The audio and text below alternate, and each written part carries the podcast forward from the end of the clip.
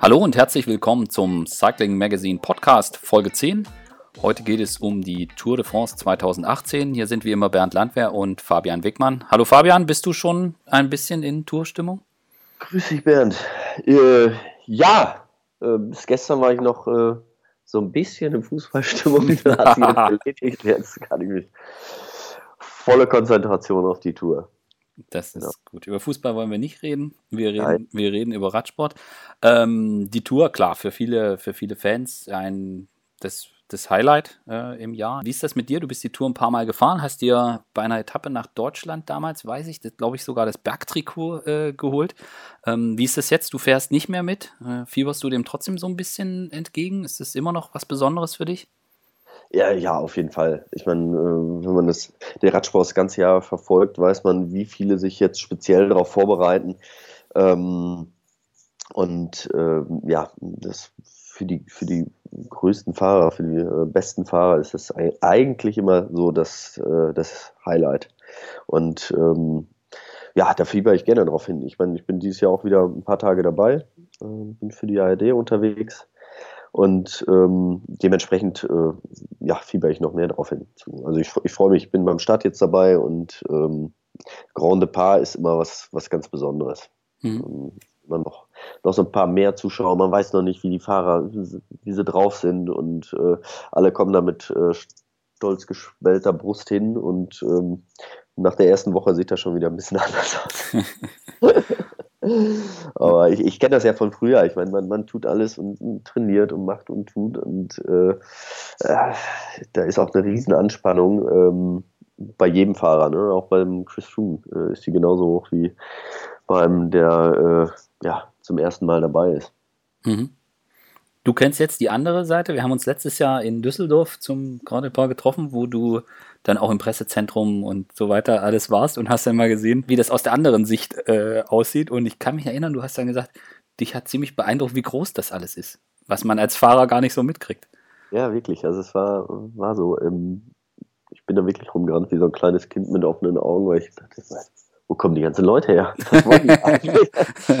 Klar, als Fahrer kriegt man das immer mit, aber du äh, im Grunde genommen bist du auch so in deinem äh, ja, in deiner Welt so ein bisschen drin, du konzentrierst dich auf dich, auf deine Teamkollegen, auf dein Team und so rechts, links siehst du diesen riesen Trubel, aber probierst auch möglichst ähm, ja, Abstand davon zu nehmen. Ähm, ein bisschen sollen sie nicht auch mitreißen, klar, aber äh, zu viel nicht. Und dies, eben, was ich gesagt oder was du gerade gesagt hast, dieses ganze Pressezentrum, man ist dann mal auch bei einem Interview, ich mit den Leuten gesprochen, nur das ist dann am Rand von oder von der Zone Technik, äh, die ist ja auch so imposant, wo jedes Jahr jeden Tag eine, so eine Stadt aufgebaut wird. Mhm. Da kommt man aber nur wirklich am Rande dran, ist alles schön geschmückt und äh, man kann auch nicht wirklich reingucken. Und äh, diesmal war ich wirklich zum ersten Mal drin und äh, die Millionen äh, Kilometer an Kabel, die haben mich schon beeindruckt. Ja, ja. ich würde vorschlagen, wir gucken, wir gucken uns jetzt, äh, gehen mal so ein bisschen auf die Strecke, auf die Besonderheiten. Was ist das für eine Tour dieses Jahr? Ähm, was sind vielleicht die Etappen, die, die ähm, entscheidend sein können? Ähm, würde ich sagen, da steigen wir mal ein. Wenn man sich die Tour also jetzt so ein bisschen anschaut, dann äh, kann man, glaube ich, davon sprechen, dass sie so ein bisschen zweigeteilt ist. Also es geht bis, zu, bis zum ersten Ruhetag äh, flach mit Sprints und windig und hügelige Etappen und sogar die, die, die Pflaster-Etappe. Und danach ähm, geht es dann in die Berge. Äh, wie siehst du das? Ja, genau so ist es. Also die ersten ähm, ja, neun Etappen ähm, sind eher so, so äh, flämische Klassiker-Terrain. Mhm. Ja? Also da, da, äh, das wird so ähm, aus meiner Sicht so ähm, Leuten wie Dumoulin halt entgegenkommen. Also, oder ja, weil wer da auch, es gibt, also da muss man wirklich kompletter Fahrer sein. Da gewinnt man die Tour nicht, man, es, keiner von denen wird da groß ähm, ja schon mal Abstände machen können. Es gibt äh, das Zeitfahren halt zwischendurch. Gut, da, da, können die Zeitfahrer halt schon ihre Klasse ausspielen. Ähm, aber da ist noch keiner, der, der jetzt mal wirklich so ein Zeichen setzen kann, oder dass man sagen kann, der, der wird die Tour gewinnen. Äh, aber wir werden am, ja, in Roubaix, also am, am Ende der neunten Etappe, schon ein paar sehen, die als Mitfavoriten gegolten haben, die, die weit abgeschlagen sein werden. Ja, weil sie einfach entweder durch Wind, durch das Kopfsteinpflaster irgendwie äh, aufgehalten werden. Genau, also das ist egal, mit welchem sportlichen Leiter man, man spricht und sich unterhält und man fragt so, ja, und was könnte und so, ähm, dann kommt immer, ja, diese erste Woche. So, also die erste Woche geht halt, damit ist gemeint, die Etappen bis, bis zum ersten Ruhetag. Es ist ja mehr, mhm. ist ja mehr als eine Woche. Du hast gerade gesagt, die neunte Etappe ja. ist das Kopfsteinpflasterstück. Danach gibt es den Transfer in die, in die Alpen. Äh, ja. Diese erste Woche, da kann halt einfach so viel passieren. Da ist die erste Etappe, sind alle nervös. Äh, es gibt, ich würde mal sagen, zu 95 Prozent ist sicher, dass es einen Massensprint gibt. Das äh, betrifft sicher auch den zweiten Tag, aber da ist es halt einfach hektisch und möglicherweise Wind und äh, alle wollen vorn sein. Wie jedes Jahr bei der Tour sind die ersten Tage halt einfach heftig. Und ähm, ich habe mit An Andreas Klier gesprochen, der sagt, ja, also auch über diese Kopfsteinpflaster-Etappe und er sagt dann, ja, du, äh, diese ersten Etappen, auch wenn wenn das Flachetappen sind, die letzten 15 Kilometer sind auch kein Spaß, ja, nee, vom, vom, vom Ziel. Und, und dann dieses Mannschaftszeitfahren, was glaube ich, also ich habe so das Gefühl, da wird es echt große Abstände geben, weil das ist kein leichtes Mannschaftszeitfahren. Mhm. Und wenn man sich die Teams anguckt, da sind einige dabei, wo man sagt, oh, puh, wer, äh, dass da einfach, dass auch die Mischung stimmt, ja, weil es können ja nicht alle Mhm. Nicht all, also die, die nicht so stark sind, die fahren dann einfach die Ablösung kürzer, aber äh, mhm. da, da, sind auch die Leistungsunterschiede in den Teams relativ groß und da bin ich wirklich mal gespannt. Ich kann mir echt vorstellen, dass es da, dass es da größere, größere Abstände schon gibt, ja. Da wird es mit Sicherheit was geben, ja. Ich meine, mit 35 Kilometern hält sich noch im Rahmen, es ist nicht, nicht sehr lang. Aber ähm, wirklich diese Besonderheit ist, wir, wir haben ja auch keinen, auch in der ersten Woche, wir, also wir haben keinen Prolog, es geht nicht irgendwie mit so einer Halbetappe irgendwie los, sondern direkt äh, 190 Kilometer. Ja. Und die erste Woche ist schon, die hat's, hat's in sich. Nicht, nicht was die Berge anbelangt, aber einfach, äh, ja, neun Etappen am Stück, ne? Beim Giro hatten sie dieses Jahr drei Etappen, dann einen Ruhetag und da hat sich so ein bisschen, bisschen in die Länge gezogen, aber ähm, die Fahrer werden in Roubaix da werden sie den Ruhetag schon mal brauchen. Ja. ja. Genau, und dann. Äh, eben, was du, was du ansprichst, Entschuldigung, äh, mit den, ähm, ja, mit dem Zeitfahren. Es gibt so ein paar Mannschaften, die sind äh, top aufgestellt. Die werden, da wird sich äh, nichts tun. Aber es gibt ein paar Fahrer, die, äh, ja, auch von den Topfahrern, die, die gut mitfahren können, bei denen wird es aber dann äh, am Team halt äh, dran liegen. Und so, ja, ich sag mal, so, so, so ein Dan Martin oder sowas, der kann da schon mal eine Minute verlieren oder anderthalb, ne? Ja. Ja, das, also das, auch diese Kombination, die erst zwei Sprintetappen, dann das Mannschaftszeitfahren, dann wieder eine Sprintetappe und dann dieses, die fünfte Etappe da 200 Kilometer hoch und runter nach Quimper. Ähm, mhm. Das ist zwar keine, das ist keine Monster-Etappe, da geht es nicht über Pässe, aber äh, rechts, links, hoch, runter. Ähm, und das, und das am Anfang, am Anfang der Tour, äh, das ist schon, das, ja, ich glaube, das wird schon, schon sehr, sehr interessant. Ja, es ist auch da oben in Britannien, da ist auch der Asphalt oft, äh, oft schlecht und rau. Ähm, das, das sind keine Etappen, wo man einfach so mitrollt. Ähm, ja. Es gibt mit Sicherheit bergige Etappen, die, die einfacher dann zu fahren sind. Aber wie du schon sagst, es geht rauf, runter, rechts, links und dann rollt es noch nicht mal. Ähm, und dadurch, dass es halt auch alles relativ äh, enge Straßen oft sind, ähm, ja, geht das schon äh, voll auf die Konzentration. Ne? Man muss, muss von Anfang an hellwach sein. Genau, also, äh, eine, also körperlich können die das alle, aber das ist halt auch äh, mental ja. eine echt mhm. heftige Herausforderung. Und im Prinzip ja schon interessant. Also dann dem quasi die das, die, die Pflasteretappe, über, dann, über die wir dann nachher noch ein bisschen detaillierter sprechen, kurz vor dem Ruhetag und dann, und dann nach dem ersten Ruhetag äh, die Alpen. Und zwischen Alpen ja. und Pyrenäen ist dann nicht viel. ja, und, und dann die Pyrenäen und dann noch eine Flachetappe in Zeitfahren und dann ist auch schon rum. Also irgendwie ähm, schon eine in, et, vielleicht sogar etwas ungewöhnliche Etappenführung oder Struktur des Rennens, aber ich, ich finde sehr gelungen und sehr interessant, weil in der ersten Woche alles möglich ist und äh, das heißt aber noch nichts. So, äh, nee, genau. Das, ähm, ich finde jetzt den Kurs sehr, sehr interessant und ich bin, es sind, bleiben einfach auch so viele Fragen offen, weil man weiß ja halt eben nicht, was, was passiert jetzt in der ersten Woche. Kann sein, dass, sie, dass einer der Favoriten weit zurückliegt. Es kann auch sein, dass, dass vielleicht ähm, einer der Favoriten schon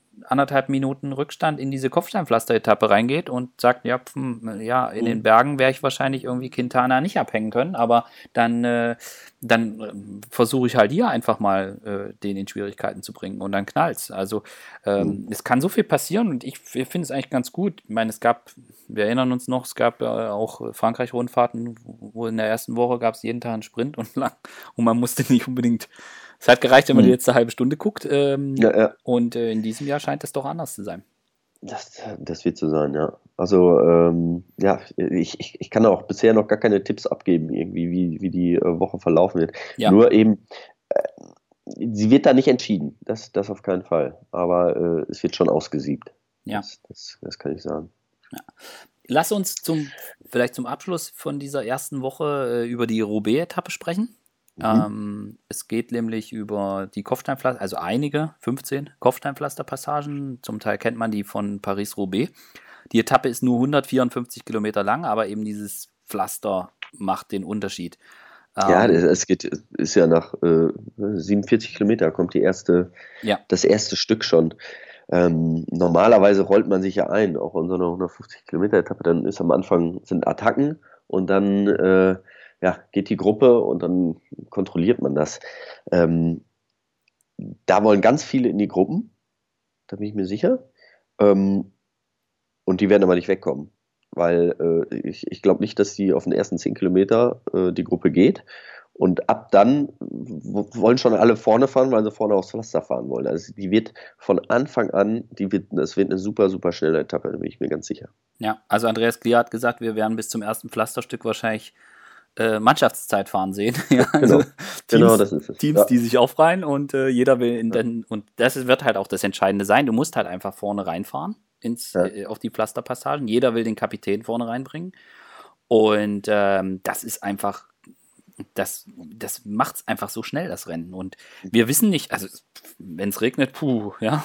Ja, aber, gar nicht drüber äh, aber, aber auch ja. so kann da einfach wahnsinnig viel passieren. Und das Ganze hat ja auch eine Komplexität. Es geht ja dann nicht nur um den Kampf um Geld, Gelb, Kampf um Geld ist gut, äh, um Kampf um Gelb, äh, sondern es geht auch um den, äh, es geht auch um den äh, Etappensieg, ja, also da gibt's, sind auch Mannschaften dabei, ich meine bei Quickstep, äh, gut, mit Bob Jungels haben sie einen Fahrer dabei, aber ich, sie haben halt einfach auch eine extrem starke, starke Klassiker-Fraktion dabei, die könnten dann auch sagen, hey, wir wollen so und auf den Etappensieg einfach gehen. Und das könnte dann auch zu Konstellationen führen, was passiert dann, was passiert dann, wenn Nibali attackiert und äh, Sagan ist dabei äh, und Maika hängt, hängt hinten drin. Äh, was sagt dann hm. Bora? Also es sind so viele Konstellationen, die da. Genau. Die da also wir werden dabei mit Sicherheit so zwei Fraktionen haben. Also einmal die, die Gesamtfahrer, denen geht es nicht um Etappensieg. Die wollen ja. einfach nur keine Zeit verlieren. Genau. Das ist die eine Prämisse. Und dann gibt es halt ein paar, die auch gewinnen wollen.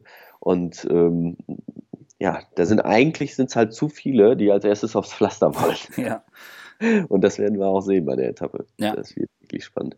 Und ähm, wie gesagt, sind 15, 15 Stück, 15 Abschnitte, das ist wirklich lang. Also das ist, äh, ja. ich, ich weiß gar nicht, ob es schon mal länger war.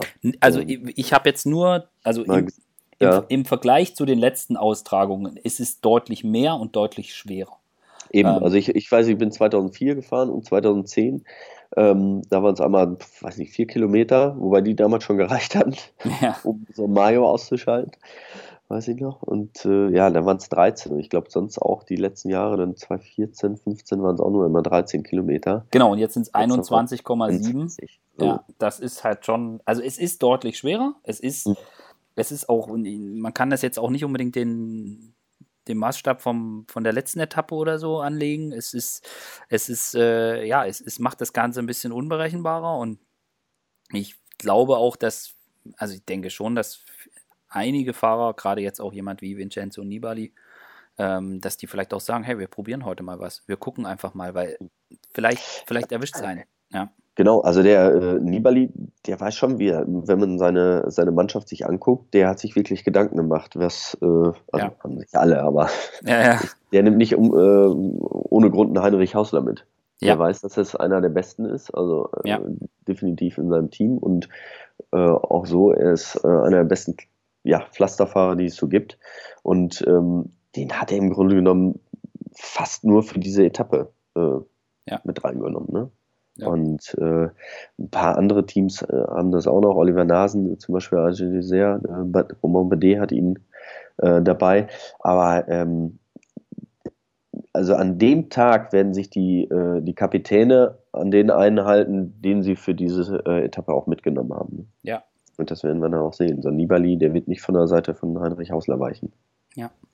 Und äh, interessant wird da schon, also spätestens da, äh, uns, unser Dreigestirn bei Movistar, weil, äh, weil Werde, der, also wie der im Frühjahr da mitgefahren ist bei den Klassikern, der hat, also es, es gibt einige äh, Klassementfahrer, um das kurz zu erklären, die im Frühjahr schon das eine oder andere äh, Rennen mit Kopfsteinpflaster in Belgien genutzt haben, um sich da mal so ein bisschen einzufühlen, um sich das mal so ein bisschen zu testen, Technik testen, mal so ein bisschen rumprobieren und das einfach mal zu erleben. Und äh, ja, weil Werde, der ist da rumgeknattert, ähm, als, als wäre er, als wäre er äh, Favorit, für die Runde. Ja. ja. Also das war, äh, das war wirklich beeindruckend und ich, ich will jetzt Nairo Quintana nicht zu nahe treten, weil er hat sich auch das letzte Mal, als übers Pflaster gehen, gut geschlagen, aber es ist halt doch vom Typ her einfach ein ganz anderer, ein ganz anderer Fahrertyp und ich kann mir gut vorstellen, dass Valverde kein Problem hat bei, bei Nibali und Co. mitzufahren, aber äh, bei Quintana bin ich mir da nicht so sicher. Und dann stellt sich wirklich die Frage, was passiert dann? Äh, hm. Pfeifen die den zurück ja, oder genau, sagen die einfach go for it oder was, was machen die da? Also auch diese Dimension in diesen, in diesen Strukturen, in den Teams, das bietet einfach so viel, äh, dass das ist, äh, glaube ich, ein sehr, sehr interessanter Tag wird. Ja. Und äh, da kann man, vorher kann man viel drüber schreiben und hinterher auch noch. Und genau das ist ja, glaube ich, auch der Wunsch, warum man sowas macht, ja, damit, äh, damit es viel ja, also Aufmerksamkeit gibt. Da freue ich mich auch extrem. Also da, äh, die kommentiere ich auch mit auf, auf ARD und da bin ich schon wirklich, wirklich gespannt drauf, weil ähm, eben, was du gerade sagst, so ein Team wie Movistar, ich habe es ja vorhin mal gesagt, es geht darum, als Erster aufs Pflaster zu kommen. Und dann gibt es die, die die Etappe gewinnen wollen und äh, ja, alle Lieder. Und ich sag mal, äh, Movistar, die haben halt auf dem Papier jetzt drei Leute, die ja. da ganz vorne ums Podium, auf dem Podium fahren können. Und die müssen alle drei vorne sein. Da haben sie gar nicht mehr so viele Fahrer, die die nach vorne halten können. Ne? genau. Also das, äh, und dann stehen sie sich womöglich noch selbst im Weg. Also das wird sehr spannend zu sehen. Ja. Aber Fall. genau, wie du sagst, Valverde auf dem Papier auf jeden Fall. Aber Quintana hat auch so einige Male schon überrascht. Das ähm, stimmt, ja. Kann sich schon durchsetzen. Also das ja. weiß ich selber noch. Ich bin äh, zweimal äh, damals Amstel Gold Race, das war ganz witzig. Da sind wir mal richtig aneinander gerasselt, wir beiden. Und ähm, war aber ganz schön. Am nächsten Tag haben wir, sind wir so ein bisschen, äh, ja, so eine Kaffeefahrt gemacht und dann haben wir uns im Kaffee getroffen und dann haben wir uns ein bisschen unterhalten und äh, quasi in den Arm gelegen. Äh, der hat richtig dagegen gehalten, weil ich natürlich auch so nach dem Motto, was will denn der kleine Kolumbianer hier? Ja. Ähm, was, was kämpft der hier? Und der hat also äh, mehr als manche andere dagegen gehalten, ja. Deswegen, ja, schöne, schöne Nervenkitzel. Ja, und, und, und ich meine, bei Sky haben wir das Gleiche. Also wir wissen nicht, was bis dahin passiert, aber äh, wir haben G, ja, also Jaron Thomas, der ja jedenfalls sein Terrain ist. Das ist sein Ding, ja. Und dann haben wir äh, Watt Treter Frumi, äh, wo wir nicht so genau wissen. Ich meine, er war da nicht schlecht beim letzten Mal, gibt es nichts auszusetzen. Ähm, aber es ist, je nachdem, wie dann auch die Konstellation ist, lass da Wind sein, vielleicht ein bisschen nass, dann wird das äh, unangenehm. Und da sehe ich halt jemanden wie Jaron Thomas, der einfach die Klassiker, der einfach so viel Klassiker-Erfahrung auch hat, äh, sehe ich da schon im Vorteil gegenüber Froome. Ja, das wird, das wird das Team. Also das werden die, ähm, die sportlichen Leiter, die werden sich da schon eine Taktik zurechtgelegt haben. Ja. Und wenn es ich meine, normal hat das Team Sky immer ihre Linie äh, durchgezogen. Und wenn ja. die sagen, wir fahren jetzt 100% für Froome, dann, ähm, dann machen die das.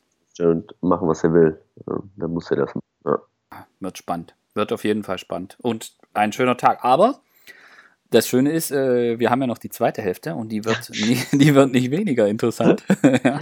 äh, weil dann geht es in die Berge und ohne jetzt alles äh, durchdeklinieren zu wollen, ähm, es, also die, erst die Alpen, dann die Pyrenäen und diese erste, diese erste Alpenetappe, ist so ein bisschen gehypt, weil da geht es über dieses äh, Plateau de Gilliers, glaube ich, heißt es, weil da gibt es so einen Gravel-Abschnitt und ähm, das, da drehen alle so ein bisschen durch. Ähm, da ist, wo der Gravel, also das Ding ist steil, unten rein, mhm. sehr steil, ähm, genau. aber oben, wo dann so Gravel ist, das ist jetzt nicht Ja, der ist schon mehr oder weniger flach. Das ist nur die, die oberste Spitze im Grunde. Man fährt auf so einem kleinen Plateau da entlang. Ne? Richtig. Aber. Und man muss auch sehen, es ist relativ früh noch in der Etappe. Das ist relativ früh in der Etappe. Das Einzige, was halt passieren könnte, wäre, wenn du, also dadurch, dass es halt vorher sehr steil ist, wird das Feld auseinanderfliegen. Dadurch sind die Teamfahrzeuge recht weit hinten. Wenn du dann oben auf dem Plateau Platten kriegst, äh, könntest du Schwierigkeiten haben. Da stehen dann aber wahrscheinlich von jedem Team 450 Leute. Genauso wird das sein. Also äh, da werden die sich die Teams schon äh, Gedanken gemacht haben und nochmal extra Helfer oben positioniert haben. Ja. ja. Dennoch Interessant. Das ist wirklich super interessant. Ne? Du hast diese ganze echt schwierige Woche, wo es immer nur rauf, runter, rechts, links geht, sehr windanfällige Etappen. Ähm, dann eine mega harte Etappe Roubaix, also 20 Kilometer über Roubaix, da werden auch einige noch äh, Schwielen an den Händen haben. Also ich hatte äh, jetzt im Frühjahr, äh, war ich zwei Wochen nachdem Heinrich Hausler äh, in Roubaix gefahren ist, habe ich ihm die Hand geschüttelt, war ich unten in Freiburg und äh, da, war noch, äh, da war noch nicht alles verheilt. und das sind auch so und der ist das gewohnt, ja, also ja. Der, der macht das wirklich oft. Ähm, 20 Kilometer, da können die Hände schon offen sein und dann hat man einen Ruhetag, dann tut einem wahrscheinlich mehr der Rücken und die Arme weh, vor allen Dingen den, den Bergfahrern und dann geht es halt in drei 10., 11., 12. richtige Hammer-Etappen halt. Genau. Also die erste, über die haben wir gerade gesprochen, nach Le Grand Bonnard. Ja. Das ist die mit dem, mit dem äh, Gravel-Abschnitt, um jetzt nochmal um, den, um die Aussprache des Namens drumherum zu kommen. ähm, Gravel dann, heißt auch Schotter, ne? Ja, nee, damit, mit Gravel habe ich kein Problem. Ich, ich, ich wäre jetzt eher an äh, Plateau de Gilliers oder sowas ja. gescheitert. Ähm, aber ähm, die, die zweite Etappe ist kurz. Ähm, ja. Die 100, nur 108 Kilometer, äh, gleich Bisane hoch und dann ähm, zum äh, äh Roseland oder wie das Ding heißt. Genau. Und, und dann zum Schluss noch äh, nach äh, La Rosière hoch. Also gerade nach diesem Pflaster, dann Ruhetag, dann die Etappe nach Le Grand Bonnard, dann so ein kurzes Ding, wo man schon mal relativ früh, äh, also nach 13 Kilometern beginnt der erste Anstieg. Wenn man oh. so, äh, ja, das äh, wenn, also ich sag mal so, wäre Alberto Contador noch dabei, könnten wir schon im Profil markieren, wo er, wo er eskaliert. ja, so. ähm, in, super interessant. Äh, weiß man auch nicht, was brauchen wir jetzt, kann man jetzt mega drüber spekulieren, was, wie, wer, wie, wo machen könnte. Im Endeffekt wissen wir es nicht, weil wir auch gar nicht wissen, wie die Konstellation nach dieser Roubaix-Etappe ist. Ähm, ja. Eins ist sicher, es wird interessant. Ja, also gerade da, dadurch, dass diese drei Etappen ziemlich früh schon, also zwei davon haben sogar Bergankunft und ähm, aber der erste große Berg ist jeweils ziemlich früh in der mhm. Etappe und da werden sich einige Sprinter schon richtig in die Hose machen, ähm, dass sie die drei Tage da ähm, überleben. Ja. überhaupt überleben in der Karenzzeit. Ne? 108 Kilometer, da ist die Karenzzeit nicht wirklich lang. Nee. Nee. Ja, und die dritte äh, von den schweren Etappen in den, in den Alpen ist der Klassiker nach Alpe d'Huez. Also erst über den Madeleine drüber, dann äh, Col de la Croix de Fer. Croix de Fer, ja. ich habe noch gute Erinnerungen dran. ja, also das, äh, ich, also von der anderen Seite ist er, glaube ich, schwerer. Genau. Aber ich, ja. ich bin so schon mal irgendwie 100 Kilometer gefahren und dann bin ich im Qualfair, äh, so fünf Kilometer vor oben, habe ich es geschafft, äh, wieder ins Gruppetto reinzukommen. was damals aus 98 äh, Fahrern dann bestand. da war nämlich ähnlich wie hier, direkt auf die Plätze los, ging es berghoch. Äh, war ich mit zehn Mann abgehängt und dann so 100 Kilometer Anschlag gefahren, um das Gruppetto dann irgendwann zu erreichen. Boah.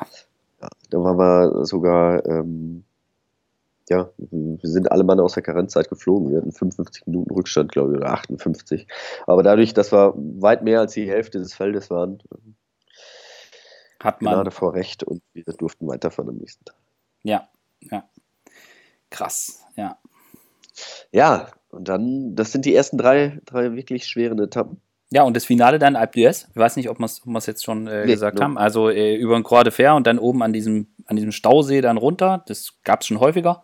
Mhm. Und dann äh, der Schlussanstieg nach Alp d'Huez. Und ich meine, Alp d'Huez ist jetzt nicht ist jetzt nicht der allerschwerste Berg, den es gibt auf der Welt. Äh, Stimmung, Spektakel, brauchen wir nicht drüber reden, aber ja. nach so harten Etappen, dieser Schlussanstieg, äh, da wird's, da wird's, glaube ich, definitiv wird man sehen, wer da einfach, wer da einfach der Stärkste ist. Und ich kann mir gut vorstellen, dass wir da auch zwischen den besten Bergfahrern Abstände sehen.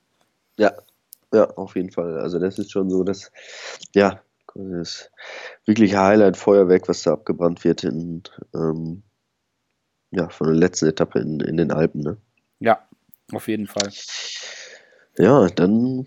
So, dann haben wir, geht's, äh, ja. Ein Tag ein bisschen ruhiger, ne? ein Tag ein bisschen ruhiger, dann komm, machen wir einen kurzen Abstecher nach Mont in, mit einer kleinen, schönen, leckeren Bergankunft und also einem schweren Finale und einer Bergankunft. Äh, also Mini, kurzer Puncheur, Bergankunft ja. im Mont. Das ja, ist Mini, auch nicht einfach. Mini ist gut. Also wenn, wenn, wenn du da mal hochgefahren, ich bin da ein paar Mal gefahren, äh, auch damals haben wir die uns, die erste Mal, als sie drin war, ähm, habe ich so eine Recon gemacht, da sind wir vorher die Etappen abgefahren. Ähm, das ist so ein Berg, wo, wo ich glaube, da gibt es wahrscheinlich größere Abstände sogar ähm, als vielleicht bei Alp GS unter den Besten. Weil wenn du da, und das ist, der ist so steil unten rein, und ähm, wenn da einer richtig spritzig ist und oben drüber zieht, dann ähm, kann man da genauso schnell oder leichter vielleicht sogar eine Minute verlieren als an so ganz langen Bergen, wo, wo alle äh, ja, so am Limit sind und nur eine, sich hinterher rauskristallisiert, dass der eine äh, halt 10 Watt im Schnitt mehr treten konnte als der andere. Ja. Ähm, da kann so ein Valverde, wenn der mal seinen Punch da anlegt, ähm, kann er da ein richtiges Loch einreißen. Und wir haben, das, es geht da nicht irgendwie flach bis dahin, sondern äh, die letzten 80 sind da durchaus anspruchsvoll. Da geht es viel hoch und runter mit kleinen und mit mehreren, jetzt nicht mega krassen, aber doch einigen Anstiegen. Und, mhm. äh, und ich meine, das ist äh, Etappe 14. Ähm, das heißt, die sind alle schon ein bisschen angeschossen. Ja. ja. Man hat ja nur nach den Alpen eine auch nicht wirklich flache Etappe nach ja. Valence. Dann Tag vorher und dann geht es halt wieder mit einem Bergankunft weiter. Total. Ja, das sehen wir dann. Und dann am nächsten Tag geht es äh, nach Carcassonne. Dann gibt es die, da, und dann gehen die Pyrenäen richtig los. Äh, ja. Bagnères de Luchon über den äh, Portillon. Äh, mhm. Das ist, da gibt es auch eine schöne Abfahrt dann. Äh, du kannst dich sicher, du sicher ganz gut daran erinnern, oder? Portillon. Portillon. Ähm, das ist da, wo man über die Grenze fährt nach Spanien. Aber ja, richtig, ja, genau. Aber ich glaube, ähm, ihr seid von der anderen Seite, von der anderen Seite hochgefahren. Da hier, ich weiß gar nicht, zum, wo, wo es dann nach Spanien ging, hier Plade Beret hoch, da gewinnt, glaube ich, Menschhoff oder sowas. Ja, ja, genau, da war ich lange in der Spitzengruppe auch. Genau, ähm, genau. Genau. Äh, ja, eben, das ist, ist, auch eine technisch äh, sehr anspruchsvolle Abfahrt. Und ähm, ich meine, das wird auch nochmal spannend. Das sind ja so, man, wir rennen jetzt oft immer nur von den Bergankünften, wo man Zeit gut machen kann, aber ähm, ja, Froome war es letztes Jahr, äh, vorletztes Jahr, Vorletztes wo alle Jahr. überrascht, genau, ja. äh, wo er einfach sich die Etappe auch angeguckt hat, über die Kuppe attackiert hat, alle gesagt haben, ja, ja, den holen wir gleich schon. Und äh, dann hat er die Etappe quasi in der Abfahrt dann entschieden. Ähm, ja, mit spannend da. Und dann oh, so meine Lieblingsetappe. Ja. Die 17. Etappe. Ja, dann erzähl mal was, wenn das deine Lieblingsetappe ist. Also 65 mm, Kilometer, drei Berge mhm. und äh, Bergankunft an, am Col de Portet. Äh, ich weiß jetzt nicht, wie man ihn richtig, komplett richtig ausspricht. Auf jeden Fall äh, ein neuer Berg und ja. Äh, Bergankunft in 2215 Meter Höhe, 16 äh, Kilometer Anstieg mit durchschnittlich 8,7 Prozent. Das ist schon mal ein geiler Berg. Ähm, und dann nur 65 Kilometer lang die Etappe und es geht vom Start direkt den Peresort hoch. Deswegen haben die Organisatoren sich auch eine neue Startaufstellung einfallen lassen, nämlich die ersten 20 der Gesamtwertung stehen, stehen in, den, in den ersten Reihen und der Rest steht dahinter. Ähm, nee, äh, eine gute, ich finde es eine gute Sache, weil dadurch sichergestellt wird, wenn jetzt nicht der ein oder andere steht dann noch irgendwie beim Einschreiben und winkt und, und kommt dann vorgefahren und dann äh, kommt er nicht mehr vor oder es stehen alle Sky-Jungs in der ersten Reihe und machen die Straße dicht mhm. äh, und keiner kann attackieren. Ähm, ich finde es so einfach fair, auch wenn es vielleicht nicht notwendig wäre. Aber ähm, ja, es geht quasi vom Start weg direkt. Ist auch mal, mal was anderes, ne? Ähm, ja. Eben. Also ich, ich glaube auch nicht, dass sich da so viel tun wird, aber also, ja, ist mal spannend. Man, diese Etappe ist halt, ich meine, das hatten wir letztes Jahr schon, da war eine mit 100 Kilometern, die konnte mhm. man sich von Anfang an angucken. Ja. Jetzt vorher ist auch eine mit 108 Kilometer und diese wird wirklich, das, das ist wie ein, wie ein Mountainbike-Rennen, was man sich von Anfang an angucken kann. Ne? Ja. Das wird komplett spannend sein. und ich meine, der, der, der Peresort, der ist jetzt nicht super steil. Das ist jetzt kein, ist jetzt kein Monsterteil, aber äh, 17. Muss das auch nicht immer sein. Nee, 17. Etappe und dann gleich Knallgas vom Start. Ähm, ich bin mal gespannt. Also ich, ich, ich, ich gehe ganz fest davon aus, je nach, dass die Konstellation vor, dem, vor dieser Etappe so sein wird, dass es definitiv starke Bergfahrer gibt, die einfach attackieren und probieren. Und da sind sofort die Kapitäne gefordert. Also da kann jetzt nicht ähm, kann jetzt nicht Froome sagen, ja, wir lassen die Jungs jetzt erstmal fahren, sondern da wird er wahrscheinlich selber müssen. Und, ähm, und dann kann es auch in, in taktischer Hinsicht ein sehr, sehr interessantes Rennen werden, weil wenn alle gegen den Mann in Gelb, wer auch immer das dann sein wird, fahren, ja. dann ja. und er hat keine Helfer, dann muss er selber machen. Ich meine, klar, mhm. 65 Kilometer, aber es ist halt trotzdem so. Ja, aber der, ja, runter. Ja. Wenn da einer mal attackiert, man muss, die, die Favoriten müssen zusammenbleiben. Also wenn man den Kontakt verliert, da hat man hin, hinter, hinten raus nicht mehr die Möglichkeit, da irgendwas wegzubügeln und nochmal groß Zeit äh, einzuholen. Ne? Ja. Ähm, also wenn eben, wenn, wenn Froome da vielleicht in Gelb ist, ähm, dann wird Movistar ähm, einzeln attackieren. Und dann muss Froome jede Parade von Valverde, Landa und äh, Quintana parieren. Ne? Und das wird schwierig. Und, ähm, und es ist halt einfach auch so ein kurzes Ding. Das ist halt nochmal was anderes. 65 Kilometer, da fährst du halt wirklich Vollgas. Das ist halt mhm. einfach, das ja, ist halt einfach. Also das ist ja so ein bisschen, ja. ähm, da wird ja schon lange drüber diskutiert, ob man auch die Etappen kürzer macht, damit es einfacher ist. Und ähm, das, das, sehe ich ja so ein bisschen anders. Ähm, vor allen Dingen, wenn die Etappe dann so aussieht. äh, ich, ich glaube, es gibt, ja, vielleicht mit der Roubaix-Etappe, aber ansonsten, das ist die Etappe, wo alle Angst vor haben. Mhm. Da kann man, kann man einfach so viel verlieren. Ähm, auch, also nicht nur die, die Klassementfahrer, die, für die bietet sich natürlich auch die Chance, da zu attackieren, aber ähm, ja, alle, die äh, aber über 75 Kilo wiegen, die machen sich jetzt so mal richtig in die Hose. Ähm, die werden nach die werden einfach losfahren. Die werden, äh, da wird am Start wird der erste schon Gruppetto schreien. Ja. Und dann, wenn, also wenn sie clever sind, sich 30 Mann zusammentun und äh, probieren, ein Tempo da drüber zu fahren. Äh, wenn die probieren, ja, nur die ersten drei, vier Kilometer möglichst lange mitzuhalten, gehst du über dein Limit. Und äh, wenn du einmal drüber bist, du hast da überhaupt keine Chance, auf den 65 Kilometer nicht, nicht zu erholen. Und was ich eingangs so sagte, danach, also das sind 65 Kilometer hochintensiv. Also das ist, ist fast, fast wie ein Zeitfahren, könnte man das sagen. Ähm, ja. von, der, von, der, von der Belastung her. Das ist einfach volle Pulle. Ähm, hört sich weniger an und hört sich leichter an, ne? so für den Außenstehenden, aber wenn man von den äh, fünf Etappen reinmachen würde, dann wäre nur noch die Hälfte hinterher am Start. Also ähm, deswegen ja. dies, nur dieses Verkürzen macht es nicht einfacher. Die Fahr Fahrer machen, machen das einen schwer. Ne? Ja, ja. Aber es ist, das ist halt eine Etappe, da kann man sich von Anfang an auch mal hinsetzen. Ich finde, das, das geht auch in die richtige Richtung. Das muss auch sein.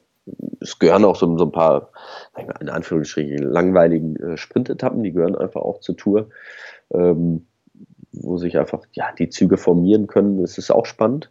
Ähm, aber sowas, ähm, ja, das, das, das, das sollte sich jeder im Kalender anstreichen, den 25.07 und sich von Anfang an angucken. Auf jeden Fall. Und dieser Schlussanstieg ist ja durchaus interessant. Also es ist ein neuer Berg. Sie haben schon, das ist der neue Tourmalet, so äh, hieß, mhm. hieß, es schon. Ähm, wenn man sich das Ding anguckt, ist es wirklich sehr interessant. Also einige Fahrer und äh, auch einige Fans werden, werden einen Teil, also den unteren Teil, die ersten sechs, sieben Kilometer sind es, glaube ich, ähm, kennen, weil das ist ähm, die Auffahrt zum äh, Plada D und dann mhm. geht es aber nach dem, das ist unten, geht es relativ steil rein, also über 10 Prozent. Äh, und dann geht es links weg zum Plada D eigentlich und die Straße wird ein bisschen flacher. Aber an der Stelle biegen die rechts ab und fahren zu diesem äh, Col de Portet hoch. Ja. Und äh, das ist die, also Portet. Und, äh, und, die, äh, und das war bis, bis vor kurzem war das Ding gar nicht asphaltiert. Äh, ja. Es war eine Schott, ein Schotterweg hoch.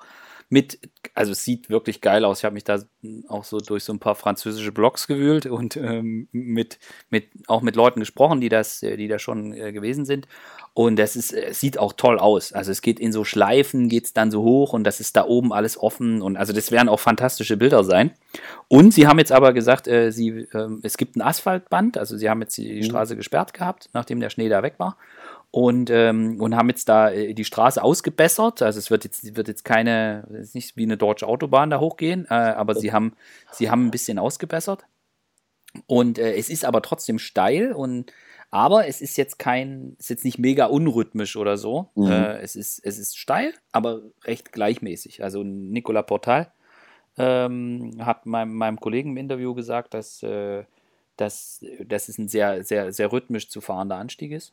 Und, mhm. ähm, und das ist, äh, dass er sogar gedacht hätte, Mensch, äh, hätte man, hätte man auch so lassen können, wie es vorher war mit der Naturstraße. Ja. Also es ist wohl ganz okay zu fahren, oben gibt es da nochmal einen Tunnel und es geht halt relativ hoch hinaus. Ja. Also ich meine 16 mhm. Kilometer, durchschnittlich 8,7 Prozent. 8,7, das ist, ist, richtig viel. Ne? Ja. Also die, die, ersten zwei Kilometer sind über 10 Prozent und dann ist es immer so ja, zwischen Knapp 8 drunter, und 9. Ja, ja, ja. Das also ein bisschen weniger und zum Schluss wird es halt wieder steil. Also das Heftig. Gut, wir werden da unten, unten rein keine große Mannschaft mehr sehen, die da voll reinknallt, die ersten zwei Kilometer. Das brauchen nee. sie nicht mehr. Wird schon ein bisschen auseinander sein. Ähm, ah, die, die, die, wird, ich freue mich, freue mich ja. da sehr drauf auf die Etappe. Äh, wie gesagt, ne, ich glaube, da einige Fahrer werden die verfluchen, wenn, wenn ja. sich jetzt schon ins Set machen. Ähm, ja, weil das auch total tagesformabhängig ist. Wenn das geht von null auf die Plätze fertig los und dann, dann musst du da sein. Ähm, bei normalen Etappen, auf Spanien-Rundfahrt ist das ja ganz extrem. Da hast du immer 100 Kilometer Zeit, dich einzurollen.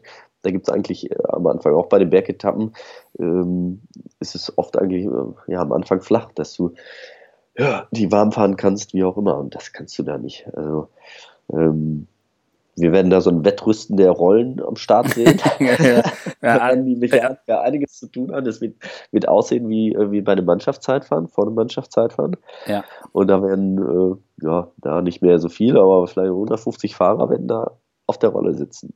Ja. Das werden auch schöne Bilder schon vorm Start sein. Ja, und, äh, und dieser Col de Porte, da geht es ja bis auf 2200 Meter hoch. Ähm, mhm. Das spielt auch eine Rolle. Also wir wissen ja, dass zum Beispiel äh, Tom Dumoulin oder auch Alejandro Valverde fühlen mhm. sich da nicht so wohl, wenn es so ganz hoch hinausgeht. Ähm, mhm. Das ist natürlich, also Nairo Quintana, der glaube ich die ersten zehn Jahre seines Lebens irgendwie auf 5000 Meter Höhe verbracht hat. Der wird da wahrscheinlich, der, der, genau, der findet das wahrscheinlich, dem ist das wahrscheinlich alles viel zu niedrig. Aber äh, bei Valverde wissen wir das, dass er da Schwierigkeiten hat, wenn es so richtig hoch geht. Ähm, das ist auch so ein Punkt, der das Ganze nochmal so ein bisschen unberechenbar macht. Ja.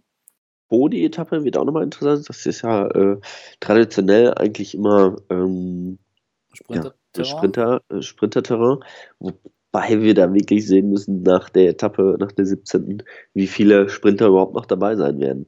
also sind, es wird, ja. es wird vorher auch einen Riesenkampf um das grüne Trikot geben, gerade in der ersten Woche. Ähm, und dann kann es sein, dass sich das Trikot, dass das wechselt, weil, weil der Fahrer nicht mehr am Start ist, der das Trikot Tag vorher hat. Ja, ich meine, äh, so, so war es im vergangenen Jahr. Äh, ja. Der Fahrer, der bei der Tour de France die meisten Punkte im Kampf um Grün geholt hat, war Marcel Kittel. Mhm. Äh, aber er ist halt einfach nicht ins Ziel gekommen. Und ähm, dann so hat äh, Michael Matthews. Aber gut, ich, ich bin der Meinung, grüne Trikot, wenn Sagan ja. nicht stürzt oder irgendwas, dann ist oder rausgeschmissen wird oder rausgeschmissen wird, äh, dann ist das ist das Thema für mich ja. ist das Thema für mich klar. Ja. ja, und dann genau nach Po kommt ja also auch vor dem Zeitfahren noch. Das ist die äh, nach Laruns die Etappe. Das ist nochmal Tourmalet und Ubisk drin. Ja. ja das, das, ist auf jeden, auf jeden Fall. Auf jeden Fall. Äh, und die Abfahrt vom Col de Bisque ähm, ist ja dann unten das Ziel. Ja, entspannt. Ja, ja. Vielleicht, wer weiß, also wir sind gespannt, was da passiert. Ich finde die Etappe auch super interessant, weil das echt, das ist auch nochmal so ein langer Kanten, so 200 Kilometer. Mhm. Und äh, gleich Aspin und dann Tourmalet und dann diese, geht es ja dann quasi immer nur mit ganz kurzen Abfahrten äh, über den äh, Soulur Sullo äh, hoch zum Obisk und das ist, ja, da kann schon mal, da kann, da kann noch was passieren.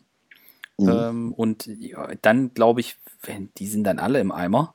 Und äh, wir haben das letztes Jahr beim, beim Zeitfahren gesehen, am, am vorletzten Tag, äh, Romain Bardet, der wäre fast, ja. noch, fast noch vom Podium geflogen. Der war halt einfach komplett im Eimer. Und ich konnte die Kurbel nicht mehr treten. Ne? Nee, das war weder rund noch irgendwas, was er da gemacht hat. Äh, so, und boah, also, äh, und dann noch so ein schweres Zeitfahren zum Ende. Tja, das, äh, ja, also wir fassen jetzt mal zusammen. Genau. Äh, äh, zweigeteilt. Erste Woche Rock'n'Roll und Rambazamba.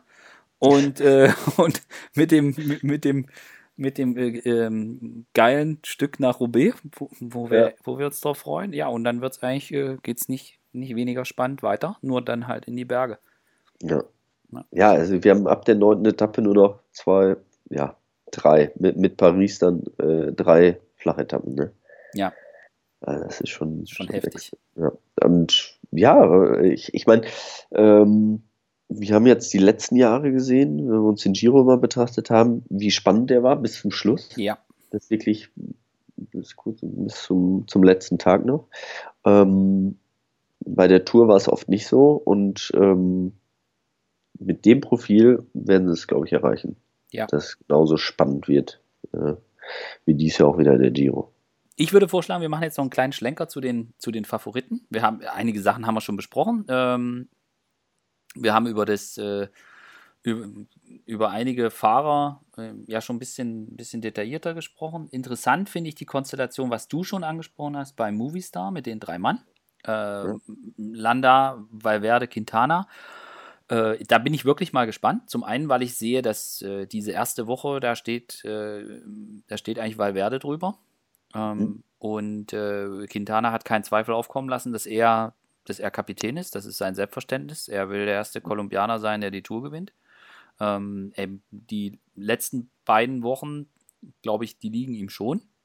Mhm. Ähm, aber es ist halt, äh, dann gibt es noch die, die große Unbekannte, Freelander, äh, Mikkel Landa. ja, da, da, wenn der wieder so fährt wie im letzten Jahr, ähm, und der liegt noch, der liegt noch irgendwie äh, relativ gut im, im Klassement in der letzten Woche, dann äh, kann, kann das Team auch sagen, hey, komm hier, äh, mach du mal. Ähm, mhm. Da bin ich auch mal gespannt, was das an, an Konfliktpotenzial möglicherweise gibt im Team. Oder ob ja, die das komplett im Griff haben. Das wird mit Sicherheit. Manchmal erledigen äh, sich so Dinge ja von selbst ne? dann in der ersten Woche.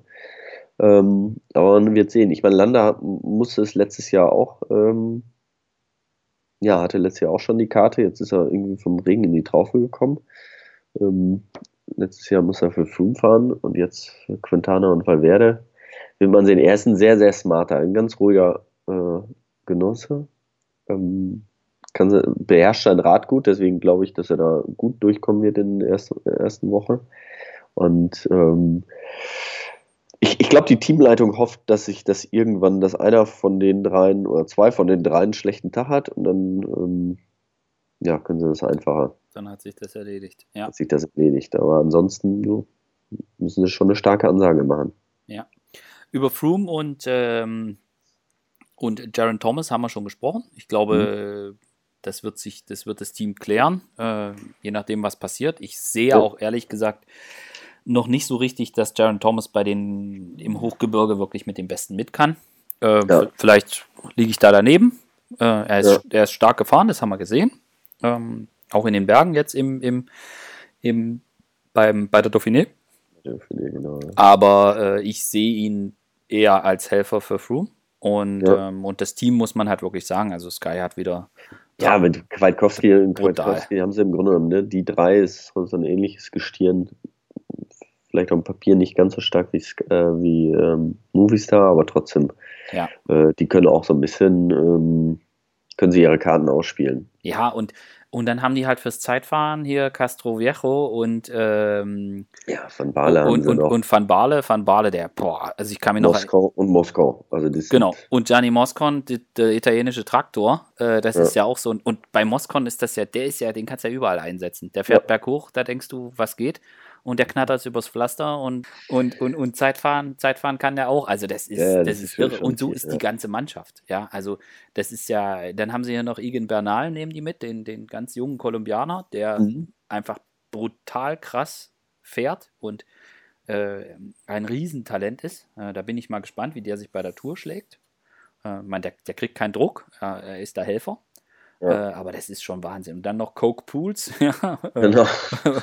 Vote Pools, der, der vor zwei Jahren, glaube ich, war das, wo, wo äh, Bardet attackiert und volles Rohr fährt und er macht sich, schnappt sich eine Cola, macht sie auf, äh, trinkt sie mhm. und fährt dann ins Loch easy zu. Ja. Wenn der Form hat, äh, das ist einfach eine wahnsinns krasse Mannschaft. Das muss man ja. einfach mal, muss man einfach mal so sagen. Ja. Aber äh, bei Froome, gut, es sieht so aus, dass er startet, ähm, und aber auch er muss erstmal muss erstmal durchkommen, die Tour. Ja, ja, er muss den Giro, da werden wir einfach sehen, wie er den Giro verkraftet hat. Ja. Ähm, da ist er wirklich tief gegangen. Der hat er gewonnen. Ähm, ja, waren jetzt fünf Wochen sind dazwischen. Ja. Äh, also, es ist, es ist, also die, Kom die Kombination Giro, äh, Giro Tour, äh, das war halt das letzte Mal Pantani 98. Damals auch die Tour eine Woche später wegen der Fußball-Weltmeisterschaft. Äh, so ist es in diesem Jahr auch. Ähm, dennoch, glaube ich, kann man das nicht vergleichen. Also äh, zum einen wissen wir, wie der kleine Pirat mit der mit einigen Wirkbeschleunigern ja. äh, und, auf, und auf der anderen Seite äh, kann man die Rennen nicht miteinander vergleichen. Ja, also das ist, äh, da bin ich wirklich mal gespannt und da bin ich auch gespannt auf Tom Dumoulin, äh, der ja jetzt doch auch bei der Tour ähm, vorne mitfahren will, vom, vom, vom Profil her und von der, von der Charakteristik dieser Tour de France, bin ich der Meinung, dürfte es ihm sehr gut liegen. Ähm, ja. Und ich bin wirklich bei ihm auch gespannt. Er ist auch den Giro volles Rohr gefahren. Ähm, da bin ich mal gespannt, was das wird. Also das ist so das Fragezeichen ja, für mich ja. ähm, dahinter, wie die das jetzt verkraftet haben. Das können die auch selber kaum sehen, äh, kaum merken. Ähm, klar wissen die, wenn du jetzt noch total bereit bist, dann merkst du das schon, aber kannst dich auch schon ganz gut fühlen und äh, trotzdem stecken dir die, diese drei Wochen noch im Knochen und ähm, eben die Tour fängt von Kilometer Null, äh, ist die drei Wochen nochmal hart und äh, über drei Wochen dann wieder ähm, ja, so, so eine Hoch haben. Man muss ja man darf da nicht mehr abfallen. Es kann sein, dass es die erste Woche noch gut geht, weil man ja. so lange durch. Wäre auch nochmal interessant zu wissen, wie sie äh, selber gefahren sind. Ähm, ob sie komplett rausgenommen haben, das weiß ich jetzt gar nicht genau. Oder ähm, ob sie das gleich gemacht haben oder unterschiedlich gemacht haben. Wie gesagt, ob sie rausgenommen haben oder einfach durchtrainiert haben. Mhm. Ähm, weil zu einem normalen Formaufbau braucht man einfach Ruhe und dann, sagen wir mal, mindestens sechs Wochen, sieben Wochen die du vernünftig trainierst. Und das passt halt in diesen fünf Wochen, hat das nicht gepasst. Deswegen wird das, ja.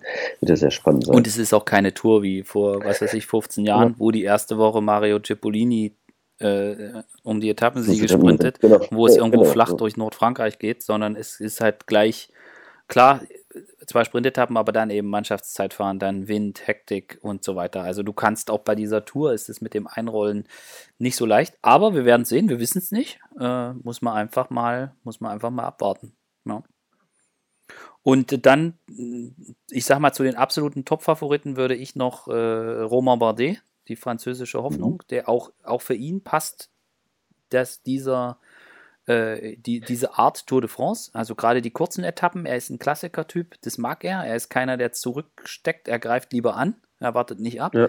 Ich finde, das passt, finde, das passt sehr gut kommt, glaube ich, auch gut über das Pflaster. Also ich bin mit ihm mal so Mountainbike-Rennen gefahren in Frankreich zusammen. Der, der kann schon, hat schon ja, richtige Skills auf dem Rad, der kann seine, der beherrscht sein Rad, von daher wird er sich auch über diese Roubaix-Etappe freuen. Ja.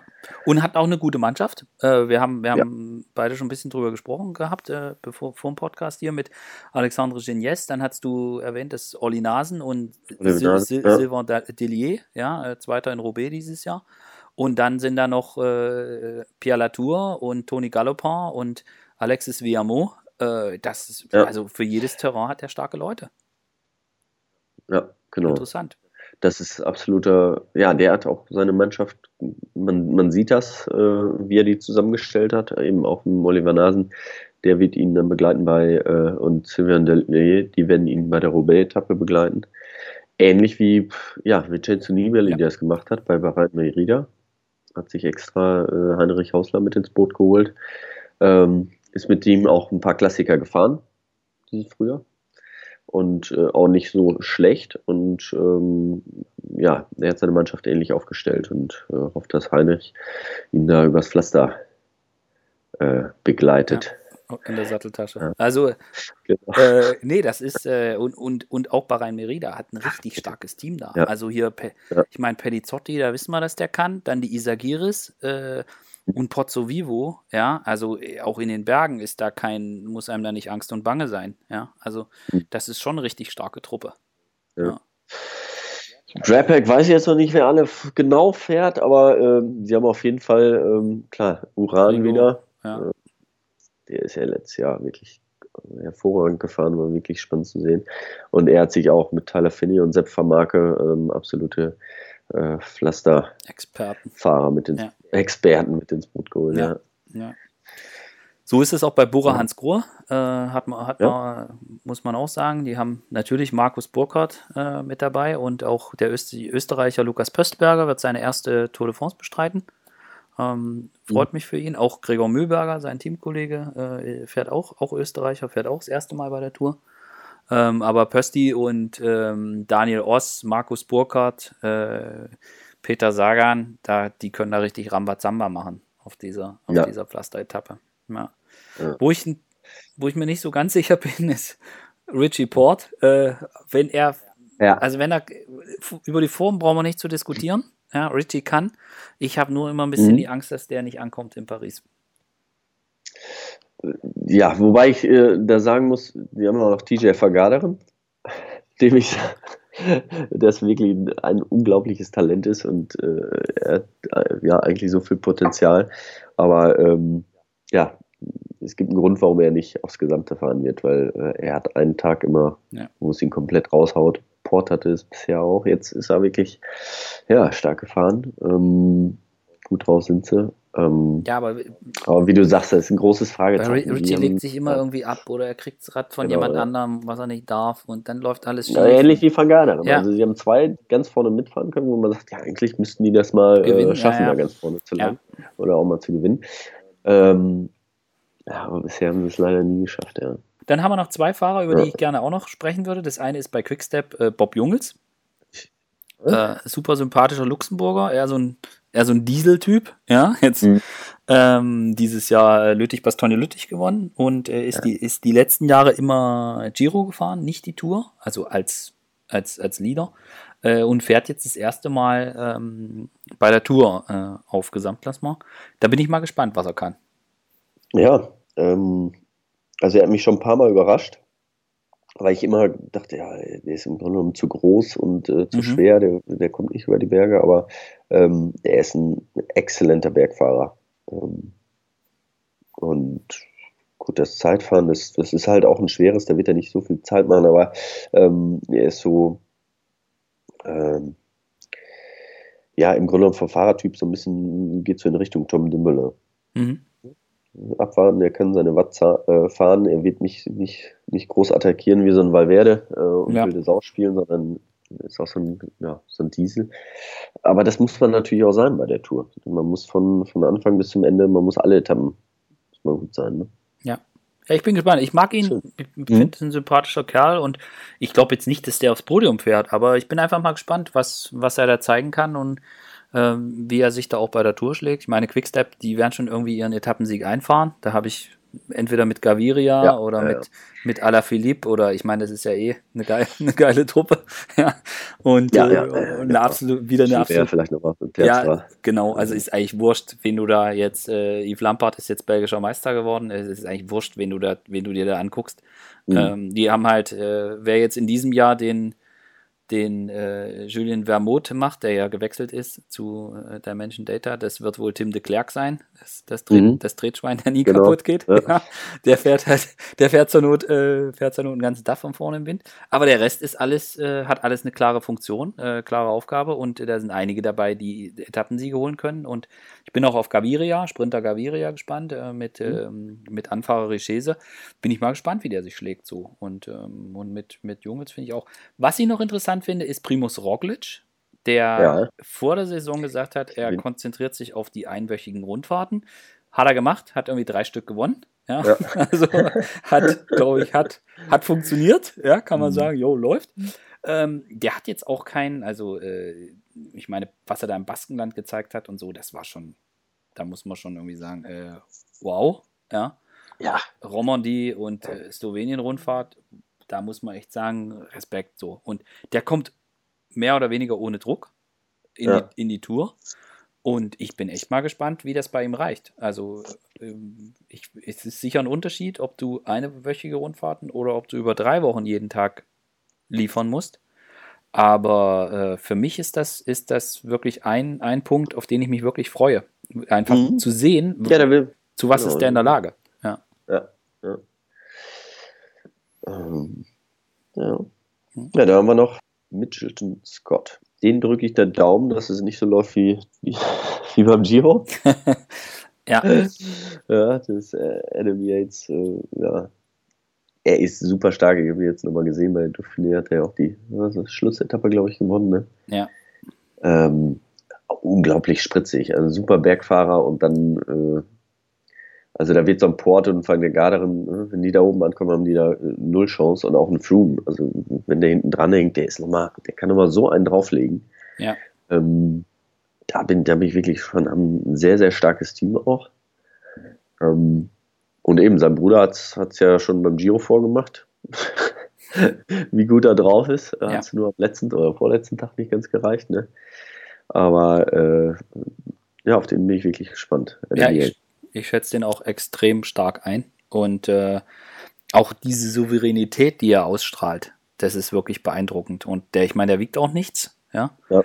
Äh, und, und, und dazu hat er so einen Punch. Ähm, ich glaube auch, dass das jemand ist, der das, der das vielleicht sogar ein bisschen, ein bisschen auf den Kopf stellen kann, äh, das ganze mhm. Rennen. Und auch diese, wir haben ja vorhin bei den Etappen, über diese Etappen danach Mont oder diese, diese äh, mit, den, mit den vielen kurzen Klar. Anstiegen, das ist halt das, was ihm dann auch liegt. Sowas kann ja. er dann. Wenn die letzten drei Kilometer im Schnitt 12 Prozent sind, äh, das ist genau das, wo er sich wohlfühlt, wenn er Form hat, wenn er kann. Ja, da, da, das, sind, das sind dann nämlich die Etappen. Ich meine, er ist schon ein Favorit, aber äh, wenn man jetzt so sieht, okay, vielleicht ist es dann Quintana und äh, Froome, dass sie sich so ein bisschen, äh, ja, ähm, so ein bisschen bekriegen, ein bisschen belauern, ähm, dann ist das, äh, kann das ein Vorteil sein, ne? dass er dann irgendwann geht. Bei ihm bin ich gespannt, wie der die erste Woche überlebt. Also das ist, ja. Äh, da bin ich wirklich. Er auch, genau, er hat, er hat ein super starkes Team, die können ihn eigentlich alle äh, dahin fahren, so mit Luke Durbridge, Jack Bauer, ähm, Daryl Impey, Matthew Heyman. Ne? Also das sind alles Leute, die wie bei Roubaix auch äh, gut vorne mitfahren können. Ja. Die könnten ihn da könnten ihn quasi tragen. Dürfen sie natürlich nicht, das wird das Problem sein, weil die, wenn ja, die auf sich fahren. und tragen ist nicht erlaubt. genau. ja. Er muss ja im Windschatten bleiben. Ne? Ja, aber wenn er damit seinen, ich weiß es nicht, 58 Kilo von ja, Stein zu Stein hopst, äh, ja. das ist halt nicht angenehm. Ja. ja. So, äh, ja. So, und äh, wir könnten jetzt die Favoritenliste noch äh, komplettieren mit äh, Borke Mollema und mit äh, auch Ilnur Sakarin vom deutschen Team äh, Katjuscha Alpezin, wenn man so sagen will. Ist zwar Schweizer Lizenz und russisch geprägt, mhm. aber wir aber haben. die meisten deutschen Fahrer. Richtig, richtig. Ja, sind vier Fahrer dabei. Genau. Ähm, also die Hälfte kommt aus Deutschland. Äh, insgesamt, wie viel haben wir denn? Ich glaube, ich habe gerade mal geguckt. Elf. Elf Deutsche, ein bisschen weniger als letztes Jahr. Mal, könntest du die jetzt auswendig äh, aufzählen? Oder also Paul Martens, André Greipel, Marcel Sieberg. Degenkolb, äh, genau, Sieberg, Burkhardt. Ja. Burkhardt, genau, bei, ja. bei, äh, bei Bora, der einzige Deutsche. Äh, dann haben wir den halben, ja, den halben deutschen Heinrich Ausland. Also ja, halben Deutschen, genau. ähm, und dann Sunweb, Genau. Sunweb. Höchstwahrscheinlich äh, mit, mit, mit Niki, ja. Nikias Arndt und äh, Simon, Simoni. Simoni. Ähm, genau, ja. Das sind so die, die Deutschen. Und bei Katjuscha Alpezin sind es äh, Sprinter Marcel Kittel, äh, Toni Martin, äh, Nils Pollitt und Rick Zabel. Die bin ich im Sprint gespannt. Ja, um, dieses, Team, dieses Team ist irgendwie so zweigeteilt. Äh, die, Hälfte, die Hälfte für Sakarin, die andere Hälfte für Kittel. Mhm. Ja, ähm, ist, ja, ist so ein Spagat. Bora Hans Grohr macht den auch äh, mhm. mit, mit, mit Maika und, und Saga. aber äh, birgt natürlich auch äh, Gefahren. Ja, ähm, oder glaubst du, das Spiel? Also, doch, ja, also ich meine, jeder weiß, wie, oder der auch letztes Jahr die Tour gesehen hat, äh, wie Marcel seine Sprints gewonnen hat. Äh, der hat nicht den Sprintzug gebraucht, der ihn immer äh, bis 150 Meter gebracht hat. Äh, die musste ihn vorher aus dem, so ein bisschen raushalten und da hat er mit, mit Nils und Toni hat er da wirklich zwei Leute, die auch lange von vorne fahren können und ihn da aus dem Wind nehmen können. Und zum Schluss dann Rick Zabel, der, der sich auch wirklich bombastisch entwickelt hat, äh, der ihn dann auch in die gewisse, die, in die richtige Position fahren kann. Mhm. Ähm, wir haben jetzt nicht so, sagen wir mal, diesen typischen, dass wir ja 3, 2, 1, also dass wir, noch ein paar Leute davor haben, das hat er nicht ganz, aber das braucht Marcel auch nicht, wenn er in Topform ist. Und da werden wir jetzt sehen. Ich meine, der hat seine ganze Saison darauf äh, ausgelegt. Es ist schon viel Kritik an ihm geübt worden. Ähm, aber äh, ja, wenn er wieder fünf Etappen gewinnt bei der Tour, ähm, wenn die Schulterklopfer alle wieder kommen. Ja, das, da, da, da in zwei. Also das ja, ist, ich nee, mein, das kann auch nicht der, kann auch nicht der Maßstab sein, äh, jedes Jahr bei der Tour fünf Etappen gewinnen zu wollen. Ja, oder das, äh, nee, das zu fordern, genau, dass. Äh, Aber das, trotzdem wird er an der Tour gemessen. Genau, er wird äh, dran gemessen. Fing im Frühjahr an, äh, ob er da irgendwo in der Wüste jetzt eine Etappe gewinnt oder nicht. Das habe ich nicht so, so dramatisch gesehen. Ähm, er hat zwei Etappen bei Tirreno gewonnen. Da hat er schon mal aufflackern lassen. Jetzt ein bisschen ruhiger geworden, aber er, er weiß, was er, er ist mittlerweile, er ist nicht mehr irgendwie so ein Nachwuchsspund. Äh, er weiß, was er tut, er weiß, was er trainieren muss und ich glaube schon, dass er auch motiviert ist. Ja, das, das auf jeden Fall. Ich meine, der Druck ist enorm. Wie groß der Druck ist, haben wir letztes Jahr gesehen, als er die erste Etappe gewinnt. Was da, oh, was da ja. emo emotional passiert ist. Ich meine, letztes Jahr darf man auch nicht vergessen, was da an Druck auf Toni Martin gemacht worden ja. ist. Ja, ja, das war unfassbar, wie alle erklärt haben, Toni, äh, das gelbe Trikot war fest eingeplant. Ja und äh, Toni muss, muss, muss und, und so weiter. Und ich meine, das ist einfach brutal, was da, was da an Druck ist. Und ähm, ich meine, das muss man dann auch mal sagen, dass es, dass es auch nicht leicht ist für einen Sportler, dann damit umzugehen. Und wie groß der, der Druck auf Marcel war, haben wir gesehen in Lüttich, als er die Etappe gewinnt und dann auf dem Bordstein sitzt und, und äh, in Tränen ausbricht. Und das wird dieses Jahr definitiv nicht weniger sein. Also ich, ich bin fest, ich bin der Meinung, ähm, jetzt alles, was im Vorfeld ist, was zählt, ist die Tour und da muss man gucken. Und äh, ich habe, also wenn er auch nur eine Etappe gewinnt, ist das, ist das eine herausragende Leistung. Ja. ja. Äh, keine Frage, eben. Das, das Problem ist halt, äh, wenn du einmal so viel gewonnen hast, wirst du immer daran gemessen. Ja, ja. Aber nein, er kann mit Druck umgehen. Das Auf hat man letztes Jahr gesehen. Ja. Das, kann er auch. Und äh, natürlich ist der Druck hoch, aber das ist eine seiner Stärken. Das, das musst du vor allen Dingen als Sprinter, musst du das können. Und er hat es schon oft genug bewiesen. Von daher, äh, ja. Aber auch da gilt, äh, die Sprints musst du erstmal fahren. Die Konkurrenz ist groß. Ähm, das, ist, äh, das kommt halt noch mit dazu. Wir haben vorhin über Fernando Gaviria gesprochen, der der, der jetzt dieses Jahr sich bei der Tour in Szene setzen will. Ähm, André Greipel ist dabei, Cavendish, äh, das ist eine, also ist die Liste, auch die Liste der Sprinter, klar, es ist die Tour de France. Ja. ja. Auch die Liste der Sprinter ist, ist lang und die Top-Leute sind da und äh, da wird man sehen, wird man sehen, was da passiert. Mhm. Ja, schon. Also äh, eben, ne? Buani wird auch wieder der Rummelboxer mit dabei sein. Und äh, es ja. wird schon ein paar, ein paar schöne Sprints geben, da bin ich mir ganz sicher. Ja, und. Matthews wieder drauf ist, ja. Christoph, der, ja, wäre ihm auch mal wieder zu gönnen. Ne? Ich, ich, ich mag ihn ja so als Fahrer, weil er ist. Äh, der leidet immer von vorne bis hinten und dann ja, man schreibt ihn schon zehnmal ab und dann ist er der doch, er doch nochmal dabei. Do, doch nochmal. Ähm, das ist ein richtiger Kämpfertyp, das, das gefällt mir an ihm. Ich würde mich freuen, wenn er auch äh, eine abgerichtet. Ja, und gerade so in der ersten Woche, wir haben vorhin drüber gesprochen, Wind und man weiß nicht, was ist und äh, das, das, das liegt ihm auch. Das kann er auch. Mhm. Ja, und ja. Ähm, man muss immer gucken, wie das in dem Team läuft und wie da die Strategien sind und wer da welche Aufgabe hat, aber äh, das ist natürlich so. Und ähm, mhm. ich meine, das, das, haben wir auch bei, also ich, es gibt ja auch noch, äh, Peter Sagan wird bei den Sprints auch voll reinhalten, es geht ums grüne Trikot. Und mhm. äh, da muss man auch mal gucken, also der kann jetzt nicht nur die, die Etappen gewinnen, die, die super schwer sind, wo das Finale super schwer ist, sondern der kann auch bei einer je nachdem, wie es läuft, kann der auch bei einer, bei, bei einer klassischen Sprintetappe ganz vorne landen. Ja. Ja, ja, ja da wird er dann auch auf eben auf Dege stoßen, ähm, dem ich auch echt viel Glück wünsche. Ähm, viel Pech gehabt in den letzten zwei Jahren. Brutal. Ähm, er ist zu 100% motiviert, er ist, er ist auch ähm, fit. Ähm, ob er jetzt 100% fit ist, das wird man sehen, aber er hat sich auch so ein paar Etappen ganz, ganz rot an, angestrichen. Ja. Äh, und ich würde es ihm auch äh, ja, wirklich wünschen, dass es, dass es mal klappt. Er hat schon, äh, Marcel und André, die haben schon ihre Etappen gewonnen und John hat schon oft, oft gezeigt, dass er einer der weltbesten Sprinter ist und auch Klassikerfahrer vor allen Dingen. Ähm, er braucht, er braucht nochmal einen Sieg bei der Tour. Das ja, ist, ja, ja. Das gehört in seine Palmaris. Ne? Ja. Und er war, er war, war auch schon oft, oft nah dran. Ja, das wird, wird, wird spannend bei ihm zu sehen. Auf jeden Fall.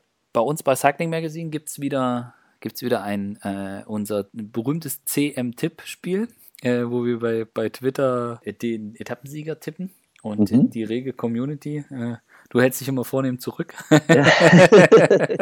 Äh, das gibt es auch in diesem Jahr, gibt's auch in diesem Jahr wieder zur Tour de France. Äh, und da geht es unter anderem auch um die, um die Brüggelmann-Gesamtwertung. Äh, kann man, ein, wenn man aus, den, aus allen Tippspielen ganz vorne dann, gibt es einen, einen Einkaufsgutschein bei unserem Partner äh, Brüggelmann. Und mhm. äh, das, also wer von den Zuhörern einen Twitter-Account hat und äh, eine, eine, Glaskugel, der sei herzlich eingeladen, da mitzumachen. Äh, du darfst, du bist ja mitunter parteiisch, du musst dich da zurückhalten. Ja, ja, ich halte mich da ganz vorne. Ich will dich jetzt aber trotzdem nicht rauskommen lassen. Äh, du musst jetzt sagen, ja, wer gewinnt die Tour de France? Alejandro Valverde. Oh, das, das ist ein guter. du weißt das nicht, der ist nicht so Mainstream, ne? Ich muss nee. mal ein bisschen dagegen und äh, der Typ ist einfach äh, unglaublich. Der war letztes Jahr schon, hatte ich den fest eingeteilt, weil er war einfach so stark. Äh, dann bricht er sich die Kniescheibe und ja. hatte ich ja wirklich gedacht, okay, der ist jetzt hier mein Jahrgang irgendwie, der ist jetzt langsam 38, der ist Feierabend. Ja, und jetzt wäschert der wieder so ein Frühjahr hin und was hat er letzte Woche noch gewonnen? Irgendwo in Spanien noch eine kleine Rundfahrt. Also er ist top drauf und äh, ich gönn's ihm eigentlich mal, ja. Mhm. Also dann muss ich was anderes sagen, dann sage ich Romain Bardet. Ähm, wer gewinnt, äh, wer gewinnt die das grüne Trikot? Ja, Peter Sager. Ja, das ich jetzt. Sind wir, ja, sind, wir, sind wir uns einig. Bergkönig? Hm. Ja, wir haben so einen Warren Bagil, der wird mit Sicherheit drauf fahren. Mhm. Der hat letztes Jahr gewonnen. Das war so sein Ding. Ähm, würde ich jetzt mal an erster Stelle setzen. Aber es kann natürlich auch einer von den anderen, so, so aus dem erweiterten Favoritenkreis, mhm. der vielleicht in der ersten Woche ähm, ja, nicht so gut durchkommt, vielleicht so ein Bock und Mollema und der, der sich dann irgendwann sagt, so jetzt muss ich aber noch was mit nach Hause nehmen und ja. der aufs Trikot fährt. Okay, dann sage ich entweder äh, Guillaume Martin, also ich hoffe, der fährt. Äh, mhm. Äh, Guillaume Martin, ich das doch, das, ich fände es cool. Ich finde den irgendwie, find, mag den und äh, ja. fände es cool, wenn der das holen würde. Deswegen sage ich das. Das ist aber ein rausgekommen, das finde ich gut. Ja, bester Nachwuchsfahrer, ich, ja, ist schwer, schwer zu sagen, weil da sehr, sehr viel auch mh, hm, teamtaktisch dranhängt. Ja. Äh, Macht es jetzt sehr, sehr schwer irgendwie zu schätzen. Äh, mhm. Äh, ich könnte mir aber gut vorstellen, dass, äh, dass hier Igen Bernal bei Sky, ja. dass der lange, dass der lange vorne mithält immer und dann einfach darüber, darüber das Trikot holt. Reinkommt, ja. ja halte ich, halte ich für möglich. Gut, dann fragen wir, du bist zum Start in der Vendée und ja, richtig. Und bist auch, äh, bist auch für die ARD direkt im Einsatz? Genau, ja. Also die ersten zwei Etappen mache ich, dann mache ich die, äh, ja, hatte ich ja vorhin schon gesagt, die Etappe nach Roubaix. Roubaix. Wirklich spannend. Und dann äh, bin ich nochmal von Alpe d'Huez dabei, äh, Carcassonne, Mond. Mhm.